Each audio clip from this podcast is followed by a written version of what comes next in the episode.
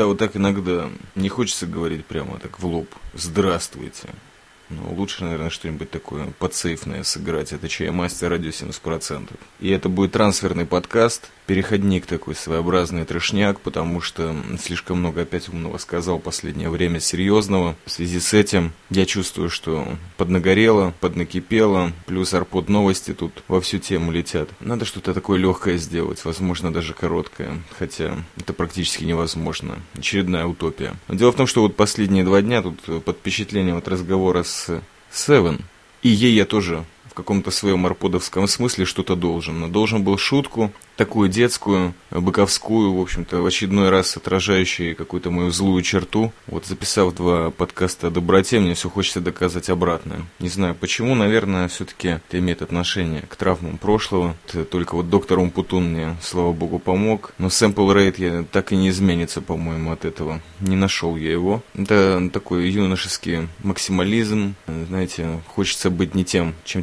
тебя считают. Ну, в смысле, пацаном еще хочется быть. Но вот добрым, наверное, не всегда всегда, таким скрытым добряком. Некоторое время назад Севен говорил по скайпу, и, как всегда, из-за жары, из-за того, что перегружен был комп, из-за того, что он немножко стареет, чуть более быстрее, чем я, связь оборвалась. То есть комп просто взял и вырубился нафиг. И что получилось? Я не досказал шутку, и вот именно сейчас я попробую рассказать, потому как, э, кажется, название уже придумал этому подкасту совершенно неимоверное какое-то. Шутка, она, в общем, такая. Илья Муромец идет домой вечером после пахоты, после серьезных стрелок, разводок, всего остального. Пальцы уже устали, глаза еле дышат. Он, короче, заходит в избу, Дверь странно косится и скрипит, он смотрит внизу. На полу лежит его кровавленный батя, держит с э, крабами за живот, харкает желчью, хрипит, стонет. А по хате вообще нереальный беспредел, короче, дурдом полный. Там перебитые бутылки, покоцанные диваны, бычки везде. Посуды как таковой практически нет, и он спрашивает батя, что? Вернее, кто? Батя, отхаркиваясь кровью и желчью, говорит, «Илюха, слушай, такая тема, мать моя, этот Попович, сука, ну выпили чуть-чуть, а понесло его, в зубы выбил, порвал меня в натуре больно, бля, Илюха». Илья Муровец, конечно, человек натренированный, хватает отца за шкирку, на плечо бережно кладет, на подушечку и бегом к Алёше Поповичу. И надо сказать, что они в одной деревне жили, а Духан от избы Поповича уже где-то за два километра пронизывал весь слух, дух и, и обоняние Муромца. Но он продирался через этот туман. Ну, естественно, что там Алёша Попович, старый духовный бомжара, валяется в избе. Бухой в стельку, зеленые сопли по всей хате, все перебито ковры какие-то замызганы. Ну, короче, вы знаете, такой арпот-бомжатник очередной. И от него несет духан бешеный. Там, не знаю, керосин пил походу. Или какое-нибудь вентиляционное топливо. Илюха, бережно кладя отца в угол, говорит, сука. Я же рвать тебя буду. Я, мать твою, найду сестру, я сделаю с ними такое, змей Горыныча пойдут в твоем роду гнида. Я же тебе подмышки жечь буду. Ноги вырву, белые чулки сделаю двумя танками. Алеша Попович за временем что-то такое сквозь слюни начинает просыпаться, сквозь угар.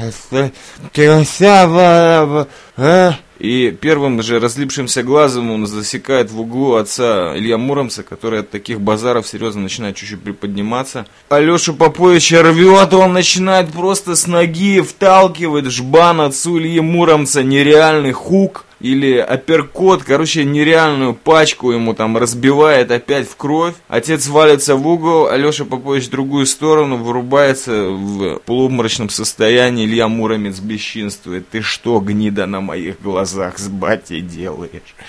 Я же не только рвать буду, я тобой перепахаю пол России, гнида. Я тебе переливание крови делать буду три месяца, чтобы ты страдал. Буду пытать тебя, гнида. Я вырежу всю деревню, в которой ты живешь. Ты что творишь?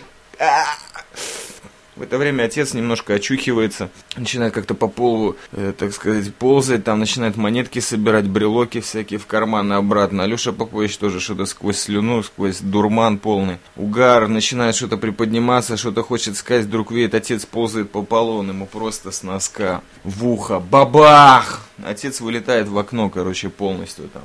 Уже нету...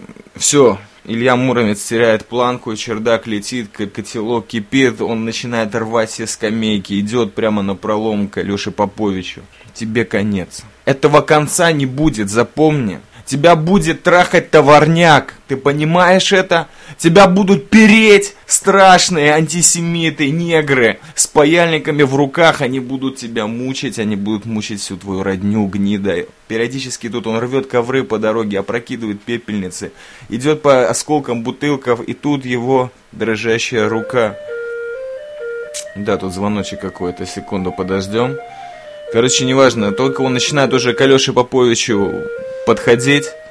Его хватает дрожащая рука отца, который через э, порог перелез, хватает и кричит ему, Илюха, Илюшенька, домой пошли, нахрена нам такие разборки нужны? Ну, в общем, это все. Это была шутка для Seven, которая наконец-то в этом формате RSS подразделения волны я наконец-то сказал. Это был Чаймастер. Всем желаю всего самого доброго. Слушайте хорошую музыку и верьте в всемирную доброту.